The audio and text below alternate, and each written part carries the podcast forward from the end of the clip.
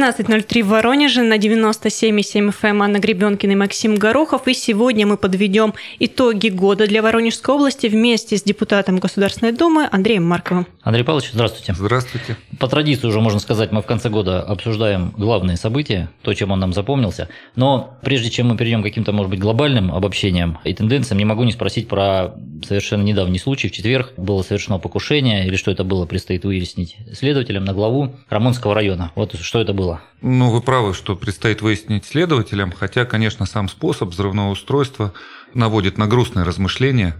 Такое впервые в Воронежской области. 90-ми не часто, запахом. Да, вот немножко как-то ощущение из 90-х. У нас был один случай уже достаточно давно в Борисоглебске, тоже было покушение там на главу, ну, по-моему, там пистолетные выстрелы, да. А вот чтобы так, это, конечно, очень серьезно. А в, в любом случае... случае, это покушение на убийство. Другие версии, наверное, следователи должны предлагать разбираться, то ли это профессиональная деятельность его связана, то ли, может быть, какая-то личные мотивы, личные мести. Но ну, кто-то из наших я ему желаю, во считает, всяком случае, здоровья. пытались просто, да, и как-то повлиять, может быть, на дальнейшую деятельность. Но, опять же, да, выяснить. Да, я ему желаю здоровья, так, знакомый, может быть, не очень близко, э, но в любом случае это запредельное, по-моему. А что там можно делить в Рамонском районе, кроме земли? А, вы знаете, опять же, мы не должны сейчас слушателей наталкивать на мысли, что это именно профессиональная деятельность. Ну, если так или что это делить и так далее. С точки зрения возможных вариантов. Ну, можно рассуждать, что значит кроме земли. Район Рамонский мы все знаем, он такой особенный э, с точки зрения пригородный, популярный туристический и с точки зрения там жизни, поэтому там да, дорогая, и логистически да, тоже, логистически да? там дорогая земля, там масса предприятий, Опять же, достаточно мощные программы реализуются по муниципальному заказу и так далее. Но это если мы говорим профессиональная деятельность, что связано, вдруг он там кому-то не угодил, например, да. Но я думаю, пусть следователи разберутся, и нельзя их подталкивать к какой-то точке зрения. Андрей Павлович, а вообще, в принципе, какие события из жизни Воронежской области за 2019 год вам запомнились? Вот спрашивают меня постоянно этот вопрос. А... Вот он для меня, да, я понимаю, это абсолютно э, правильный, объективный вопрос вопрос. Для меня на самом деле хорошо, что этот год, 19 прошел в такой рабочей обстановке и каких-то мощных потрясений не было. Это самое главное. Ну вот, к сожалению, только завершение года вот такое неприятное. Почему я так говорю? Потому что это позволяет органам власти и всем, кто взаимодействует с властью, спокойно работать и спокойно достигать результата. А вот здесь уже можно сказать о каких-то, если не событиях, то позитивных, во всяком случае, моментах. Наверное, немногие знают, и у нас так очень сильно развиты, в принципе, в людях-то пессимистичное настроение. Ну да, я думаю, что все, все сейчас замерли но, в ожидании, но, какие же прорывы у нас были. Но, Расскажите наверное, нам. немногие знают, что у нас продолжается экономический рост, в отличие от многих регионов, причем темпы очень хорошие, выше среднероссийских. Но среднероссийские а, сейчас не очень-то радуют. А у нас плюс, 3-4%, плюс ежегодно мы растем, и это продолжается. Я считаю, что это и большое достижение уже новой команды. Кстати, здесь Сохранить можно, темпы. кстати, здесь отметить отметить какие-то различия. Вот уже определенное время прошло, если мы год назад еще говорили, что какие-то тенденции продолжаются, да, какие-то традиции поддерживаются, сейчас уже какие-то, может быть, возникли новые векторы, новые подходы и направления деятельности. Вот как оцените? Уже проявил себя новый губернатор? Вы знаете, как? вот для меня различий я не очень много вижу, потому что я был внутри этой команды, и Александр Викторович Гусев там был, поэтому очень высокая доля преемственности. И это, на мой взгляд, хорошо, потому что мы понимаем, что ломать не строить, но поддерживать имеющиеся и еще добавлять к этому, вот это дорогого стоит. Но ничего а... не поломали мы, во всяком случае, ничего Нет, такого, нет, нет, так, да? нет, конечно. И по поводу еще событий, мне очень важно, поскольку я представляю сельский округ, большое событие, вы тоже это заметили, Воронежская область остается в центре внимания и федеральных властей, и высоких гостей и так далее. Вот в Воронежской области, по сути, презентовали программу государственного комплексного развития сельских территорий. Для меня это важно как депутата, представляющего сельские районы. Я считаю, что это одна из э, самых таких позитивных программ, которая пойдет. Плюс еще национальные проекты, о которых тоже обязательно надо говорить, и невозможно о них не говорить, и те результаты, которые есть. Насколько я знаю, наша область тоже показала высокую эффективность на старте национальных проектов. Они только стартовали, но в сравнении с другими. И ну, уже бюрократические, наверное, слова и по освоению каких-то денег, но главное по достижению тех результатов, которые были запланированы на год. Мы ну, что у нас там хорошего случилось в этой сфере? Во-первых, мы очень много объектов социальных построили, сдали, воплотили. Наверное, школы в первую очередь и детсады. Школы, да, вообще удивительная вещь. Мы вот если будем говорить только о Воронеже, шесть новых больших школ. Такого не было никогда, это беспрецедентный вообще масштаб строительства. И надо еще понимать, что это же не просто там завести деньги или привести их сюда, это еще надо их и реализовать. И это тоже сложная задача на самом деле. Но только объектами нельзя говорить и отчитываться, да, потому что главное все-таки в другом. Главное в том, как себя люди будут ощущать при реализации этих проектов. Вот мне кажется, вот этот акцент на человеке, он будет сделан уже последующие. Андрей Павлович, ну вот смотрите, акцент на человеке сделали, в частности на матерях, и областные власти решили выплачивать на второго ребенка по 200 тысяч. Но причем решили ввести эти выплаты только для мам до 27 лет. И это вызвало очень бурные реакции и очень много негатива. Вот вы как оцениваете такую региональную инициативу? Ну, здесь вопрос такой. Мне кажется, что надо будет скорректировать в будущем. Надо посмотреть, как эта программа работает. Я вот небольшие цифры недавно прочитал. По-моему, 15 человек этим воспользовались. Ну, да? но это только вот с декабря ввели, и получается да, да, да, небольшой да, да. период. Мне кажется, что эту цифру просто проанализировать, как пошла реализация этого нашего областного закона и предложения.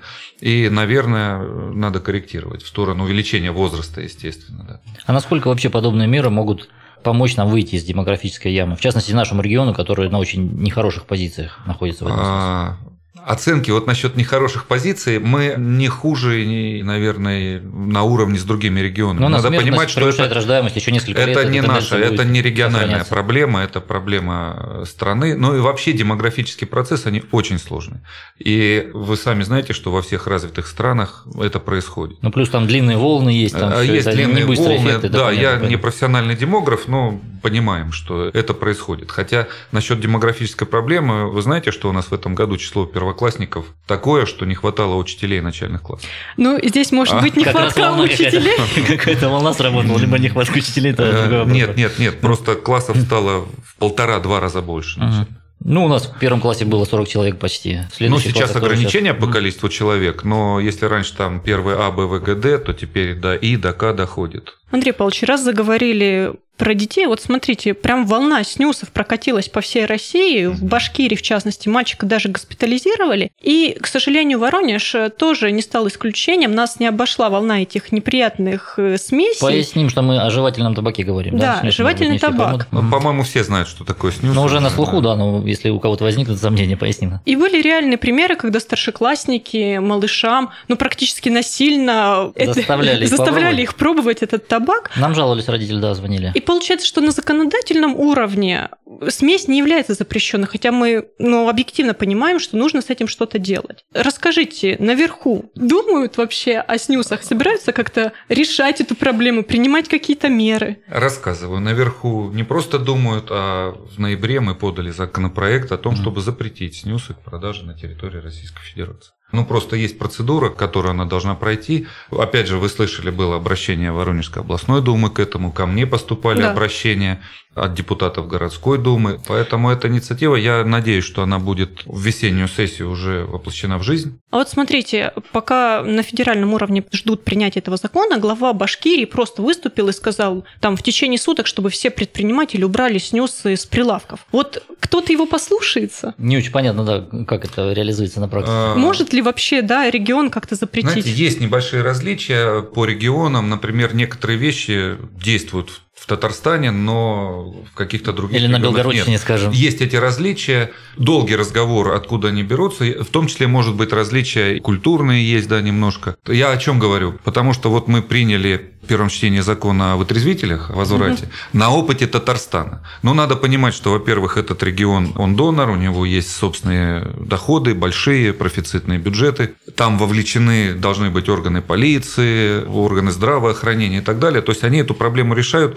собственными силами, не опираясь на федеральный закон. Есть регионы, где это невозможно сделать, поскольку просто нужны бюджетные деньги, дополнительные и так далее. Вот мы этот закон приняли, теперь ко второму чтению будем пытаться разобраться, где источники для всей И что страны. в итоге будут Э, Нет, я про что? нет? Возможно ли там в Башкирии это сделать или нет? Там сейчас новый тоже глава республики, насколько я знаю. Вот таким волевым методом, это тоже вопрос, знаете, политической целесообразности, потому что это все-таки ну, идет так на грани какого-то соблюдения закона, и так далее. Может получиться, но не уверен, что это везде может получиться. Давай- Поэтому надо дождаться, когда мы в Государственной Думе примем закон, и он будет обязателен для исполнения везде. Просто А. есть пример, когда федеральное законодательство убирает возможность региональных ограничений и начинают страдать люди. Это вот разливайки, например. У нас не было закона против разливаек в Воронежской области, но право раньше было. Потом в 2016 году это право федеральным законом, мотивируя тем, что должна быть свобода предпринимательской деятельности, у регионов отобрали. Мы, кстати, с депутатом от Татарстана этот закон предложили снова, бились за него, объясняли правительству, федеральной антимонопольной службе. В первом чтении снова прошел этот закон, но уже в других формулировках, чем было раньше, там количество столиков, квадратных метров, сколько должно быть.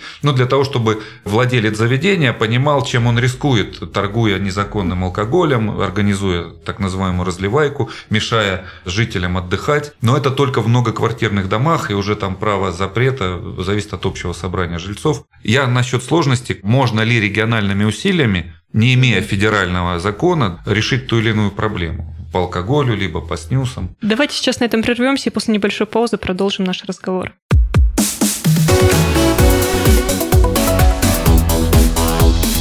Тема дня.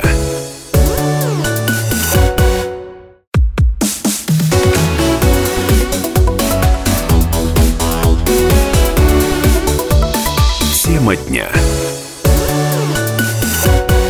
На 97,7 FM Анна Гребенкин и Максим Горохов. И сегодня мы подводим итоги года для Воронежа и Воронежской области вместе с депутатом Государственной Думы Андреем Марковым. Андрей Павлович, ну мы уже коснулись таких социальных вопросов, да, и с медициной пересекающихся, но, наверное, логично и продолжить эту же тему. Мы год назад с вами обсуждали медицинский скандал, связанный с пенсионеркой, которой не ту или якобы не ту ногу ампутировали. Ужасная история, но в этом году произошла не менее ужасная история, когда в онкодиспансере женщину раздавило аппаратом лучевой терапии. Как вы считаете, это отражение некой общей тенденции состояния дел в нашем здравоохранении? Вы знаете, я бы не стал так говорить, что это общее состояние дел. На самом деле это несчастный случай.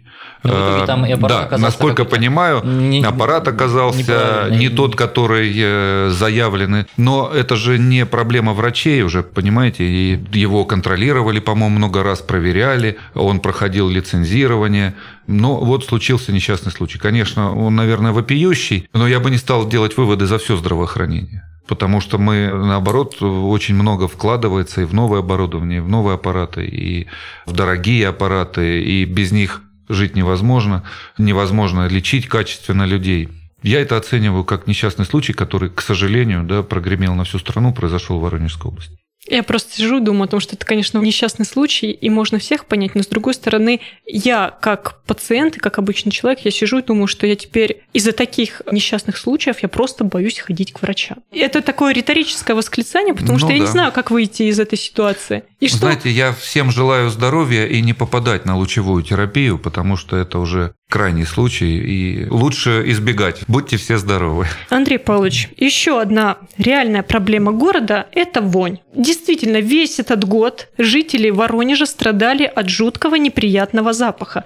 И, к сожалению, мы даже становимся знамениты на всю страну именно из-за вони, с которой никак не могут справиться власти. Скажите, как вы видите эту проблему и что нужно с этим сделать? Я не специалист в сфере ЖКХ, и здесь бы я абсолютно честно говорю, полностью бы доверился губернатору, поскольку, во-первых, он в бытность свою директором завода, он прекрасно знает эту проблему, и как раз эти очистные сооружения передавались в собственность другой компании. То есть он просто знает прекрасно и тему, и технологию, как это делать. Насколько я знаю, что принимаемые меры, они должны привести к тому, что горожане не будут чувствовать. Так же, как и я в том числе, да, мы все не будем чувствовать этих запахов, но, опять же, насколько я знаю, да, здесь нельзя дать неверную информацию вот так, чтобы что-то популистски Точную дату продекларировать. избавления от да, не во-первых, назовем. не точную дату, но, насколько знаю, требуется очень много средств туда вложить. И попытки завести нового туда хозяина, нового инвестора, справиться с этим, предпринимаются очень активные усилия правительством области, поэтому давайте будем просто надеяться, что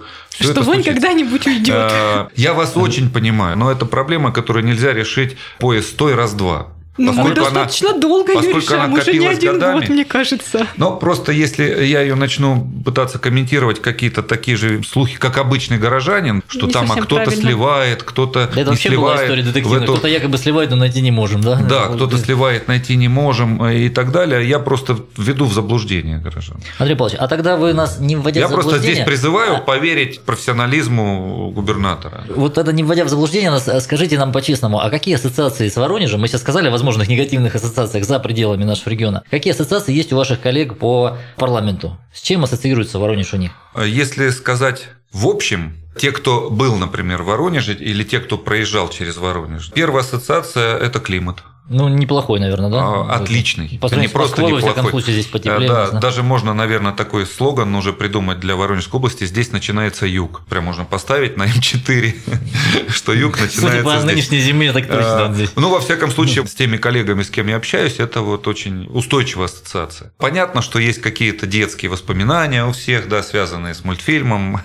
А, э, да, Это остается. Есть устойчивая фраза «Москва-Воронеж не догонишь», черноземы, безусловно. Вот такие, то есть абсолютно житейские. Но те, кто был здесь, то очень благоприятная ассоциация. Мне очень приятно всегда рассказывать и об области, и о Воронеже. Кто-то с удивлением узнает, что город-миллионник, Считают, что некий такой маленький провинциальный городишко, да? ну, может быть, не считают маленьким, но то, что это вот что-то такое. Не Екатеринбург, А, короче, да? Не Казань. Но пока еще это сохраняется, наверное, ощущение, что это где-то вот э, закрытая терра инкогнита. А у вас с чем Воронеж ассоциируется, Воронежская область в целом? Слушайте, ну я-то здесь живу. Ну да, это- вот, вот что вы в первую очередь рассказываете другим людям о нашем регионе? Я много чего рассказываю. Во-первых, у нас богатейшая история. Я историк по образованию. Я рассказываю о том, какие мы имеем богатства культурные, какие имеем исторические, какие здесь народы жили, как прошли. Вообще все Я рассказываю, пошли, что это из костенок Да. вышли и пошли дальше. Да, в костенке обязательно. Когда кто-то начинает говорить, кому там сколько лет, я говорю, ребят, ну нам 55 тысяч. Тысяч. Да, поэтому тут даже споры никакие. То есть мне-то есть много чего рассказать. Ну и, безусловно, в последние годы очень сильно на бренд Воронежа повлияло развитие таких вещей, например, как мраморное мясо. Это становится уже известным, да, воронежское и так далее. В том числе, наверное, благодаря ресторану Воронеж в Есть в Москве. Москве, да. Приятно рассказывать о том, какие у нас там новые производства, чем мы знамениты, какая у нас космическая промышленность и так далее. Так что я о Воронеже, и любой воронежец может много рассказать, и у людей просыпается желание обязательно приехать. Вот Хорошо, главное, чтобы болты только не путали местами, или что там заклепки А когда приезжают, вот в прошлом году приезжали одна группа депутатов, потом я со второй приезжал из нашего комитета, то возникают уже удивительные такие вещи. О, какие у вас хорошие дороги. Это правда. А Вот мы себя, может быть, не Но замечаем, годы но на самом деле лучше хорошие. стали. Во всяком случае, в И, Воронеже в самом... э, И не только в было. Воронеже, и с точки зрения качества, и с точки зрения разметки. Как у вас освещен город в ночное время? Это тоже для многих Как вам новая удивительно. иллюминация, кстати, в центре? А К Новому году идеально подходит. А летом кажется. как ничего? А летом я ее не успел особо заметить, но, понимаете, мы не совсем Москва, чтобы там летнюю и зимнюю иллюминацию менять, наверное. Но многим понравилось, поэтому мы должны Ориентироваться на мнение Да, большинства. да. Андрей Павлович, осенью был еще один случай, из-за которого вся страна обратила внимание на Воронеж, в частности, преподаватель ВГУ Людмила Кольцова на заседании Совета при президенте по русскому языку заявила, что вообще нужно отменить магистратуру, потому что двухступенчатая система образования убивает многие гуманитарные специальности, а филологию вообще напрочь. Вот каково ваше мнение на этот счет? Она профессионал, безусловно, и я понимаю, что она вот в той системе образования, которая была, когда специалистов сразу готовили за пять лет, она считает это удачным опытом, у нее полное право на это, безусловно, есть, поскольку она работает. Я тоже заканчивал специалитет, и тоже мне, наверное, нравилась эта система. У нас есть проблема в другом, что бакалавр, который не идет потом в магистратуру, конечно, к нему не относятся как к человеку с Готовому окончательным специалисту. высшим образованием, да. Хотя, может быть, особо сетовать на систему и не стоит, потому что ну, все зависит от конкретного студента, ученика, готов он, не готов к этому. Это раз. А второе, ведь там была в другом основная проблема, в сокращении бюджетных мест. И Да, с этой проблемой, и я ее поднимал много раз и по поводу журфака, и по поводу в целом гуманитарного образования. И вообще этот год показал, или началась дискуссия вообще о гуманитарном образовании. С одной стороны, хорошо, что она началась, потому что обращают внимание на проблематику. А с другой стороны, некоторые акценты мне категорически не понравилось. У нас гуманитариев начинают там обвинять, не пойми в чем. Я считаю, что без гуманитарного образования, и продолжаю на этом настаивать, мы не сможем быть нормальным обществом. Мы не сможем достойно и развиваться с теми темпами, которые поставлены. Когда я слышу фразу, что историю может в школах преподавать не историк, лишь бы он был патриотически подкован, ну, наверное, это кошмарно. но это категорически это нельзя делать. Понимаете? Ну, врач тоже может, наверное, Вейнрук лечить, если он, если он умеет пользоваться примочками, да, но это все-таки не то. По поводу бюджетных мест, Да. Идеальный вариант для меня, когда мы вернемся к полностью бесплатной системе высшего образования. Ну, Ну, едва ли мы сможем это это сделать. А, почему едва ли? Подождите, мы хотим э, Ну. стать в ряд ведущих мировых держав, вернуться, да, войти в пятерку и так далее, и так далее, и так далее. У нас где бесплатное образование? Франция полностью бесплатная, да, там, извините, арабские шейхи своим гражданам всем оплачивают в Да. любом университете мира. Германия, по-моему, перешла или переходит. Ну, то есть у нас много где в мире, в развитых странах бесплатное высшее образование. И оно было у нас в Советском Союзе. Ну, у шейхов там и бензин бесплатный почти. так что- Нет, дело не в том. Дело в том, что, мне кажется, к этому надо стремиться. Почему? Потому что вот профессор университета правильно сказала. На филологию идти платить деньги люди не идут, потому что это профессия, которая не, Не тебе окупает, она, денег, грубо говоря, да. не окупает эти вложения. Но эта профессия категорически важна для общества. Да. Поэтому туда должны идти не по остаточному принципу люди, да, а люди, которые талантливые, имеют э, способности к языку и так далее. Потому что, ну, иначе... О каком развитии мы можем говорить, если у нас некому будет язык развивать, некому будет историю Ну, изучать? тот самый гуманитарный компонент, который Да, вы тот самый гуманитарный. защищаете. Поэтому чем это идеальный история? вариант. А чем кончилась история с сокращением бюджетных мест в Воронеже? Вы выступали тоже за то, чтобы как-то это урегулировать, и в итоге приходится слышать разные мнения, диаметрально противоположные. Да, на факультете говорят, ничего не поменялось, а администрация вуза А, говорит, все вернули. Нет, практи- нет, нет, нет. Практически, вот если на весах э, количество бюджетных мест и небюджетных в целом, температура по больнице, мы сейчас не говорим о конкретном факультете,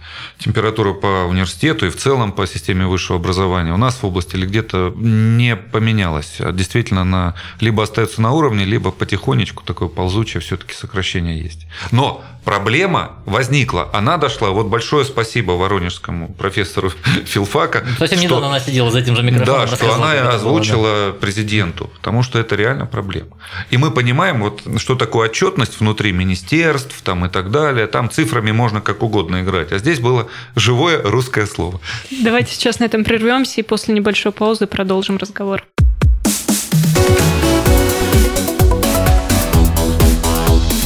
Тема дня.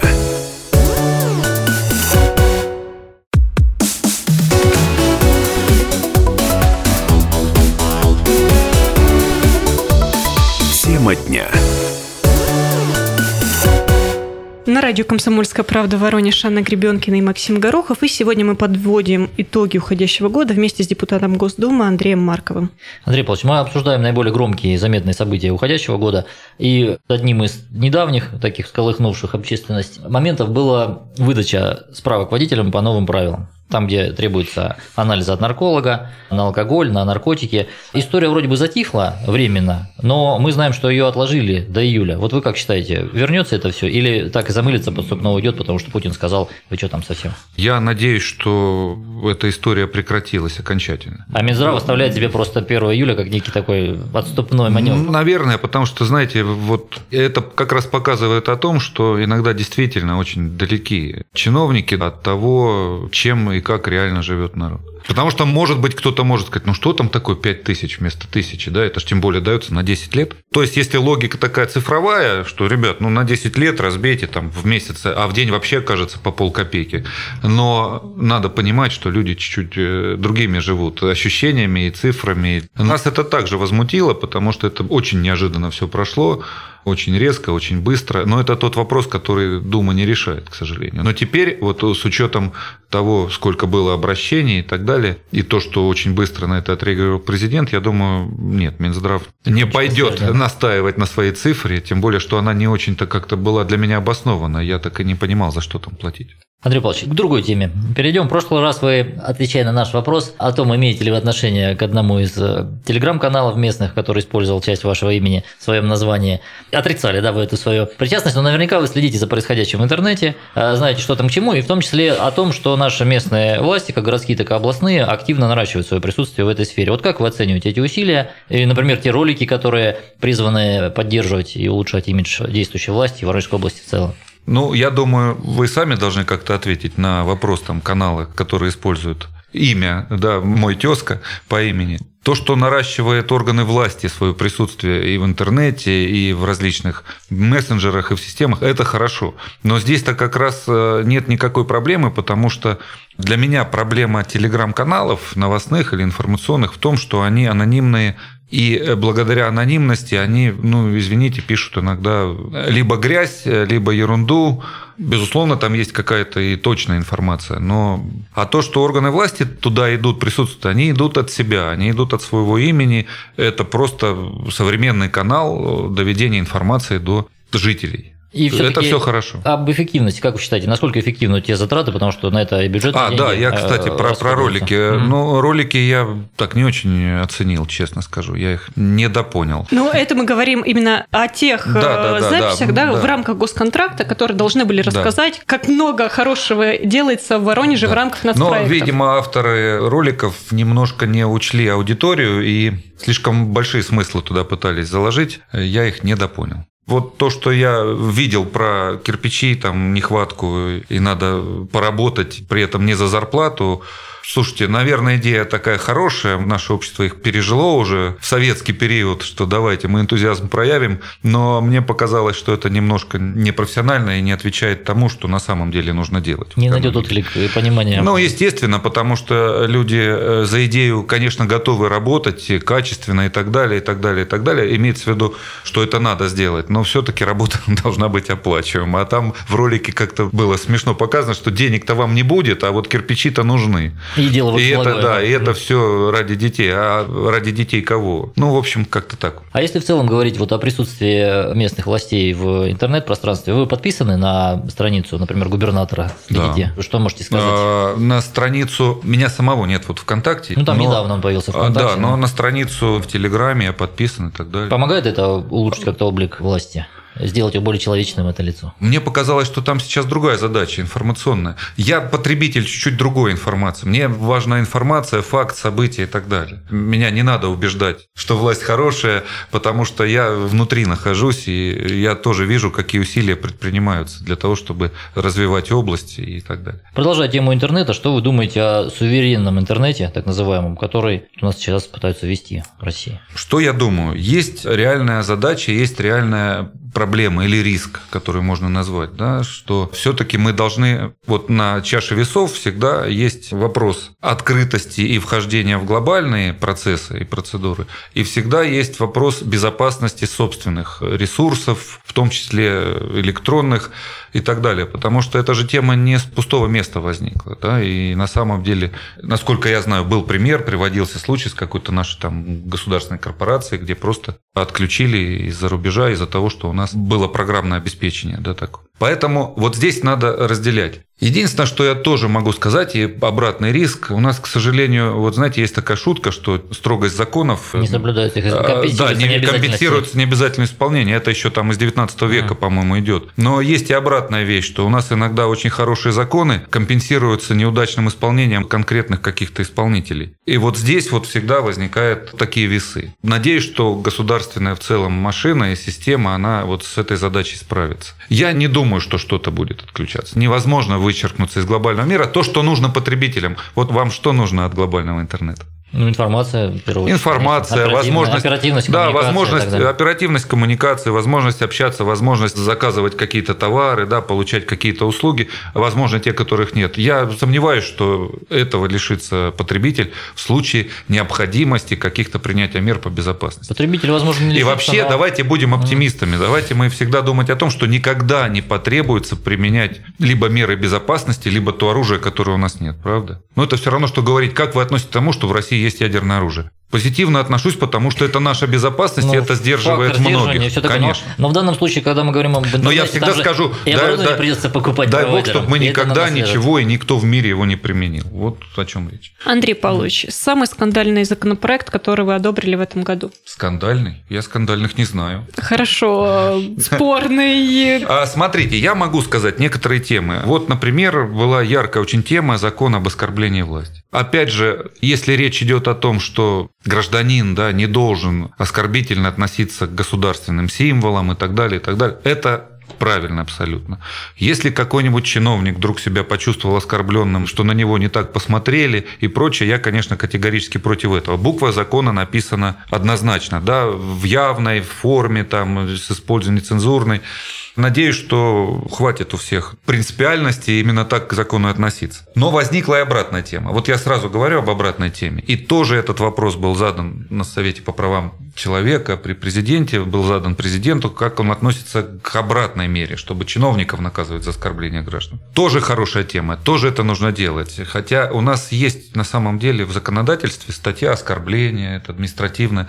Понятно, что никакой чиновник не должен, но сразу есть популистские меры, да, сразу после того закона поспешили оппозиционные партии, ну, сразу скажу, представители КПРФ подали закон запретить государственным муниципальным служащим оскорблять граждан. Ну, представляете, запреты, да, то есть не убей, не укради. Это же не система наказаний, то, о чем, кстати, говорил президент. Если есть система наказаний за оскорбление власти, то Пусть будет система наказания представителю власти за оскорбление граждан, если допустил. Хотя это все ведь на уровне нравственности должно решаться. Никто не должен другого оскорблять. Ну, вообще но но случаи бывают, согласен. Все такое, да. Так вот, в чем разница запрета, то, что предлагает оппозиция. Но зато красиво звучит, правда? И разница наказания. Ну, во-первых, в запрете государственный муниципальный служащий звучит. Вы понимаете, в чем разница между должностью госслужбы и государственным И служащим? муниципальным. Да. Вот э, в законе, который там подан, и мы против него на комитете проголосовали, потому что он не решает проблему. Ни депутата, ни, извините, губернатора, ни руководителя департамента,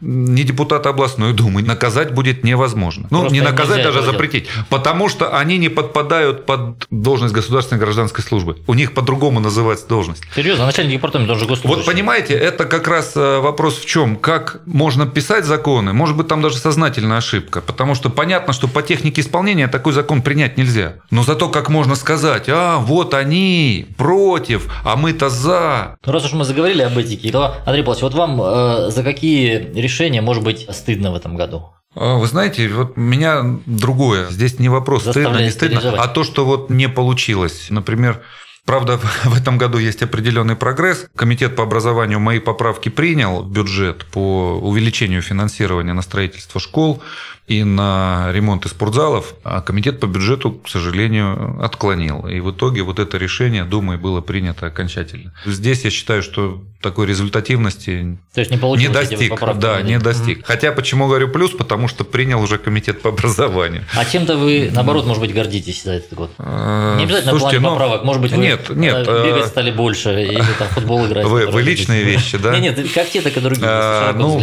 хотелось бы играть побольше в хоккей. Ну, президент только что опять нам пример показал. Вот, да, могу честно сказать, мой любимый футбол играть уже, наверное, не получится, потому что есть проблемы со спиной. Хоккей еще можно, Да там хотя все удивляются. при- приложат тоже, да. Э, Да, это если лично. В целом, вы знаете, все-таки не только потому, что Новый год, но в целом, мне кажется, мы этого не замечаем, но масса решений, они были направлены на то, чтобы заложить вот на долгие годы основу. Что бы кто ни говорил из критиков там или из оппозиции, вот национальные проекты, это то же самое, что программы. Нет, там другой принцип управления немножко, да, там немножко другие критерии, там другое целеполагание. Невозможно в такой огромной системе, в огромной стране достичь результата моментально. Мне кажется, что это заложено на годы вперед. Поэтому я оптимистично хочу смотреть будущее. На этом наш эфир подошел к концу. Напомню, сегодня у нас в гостях был депутат Государственной Думы Андрей Марков. Программу вели Анна Гребенкина и Максим Горохов. До новых встреч. До свидания.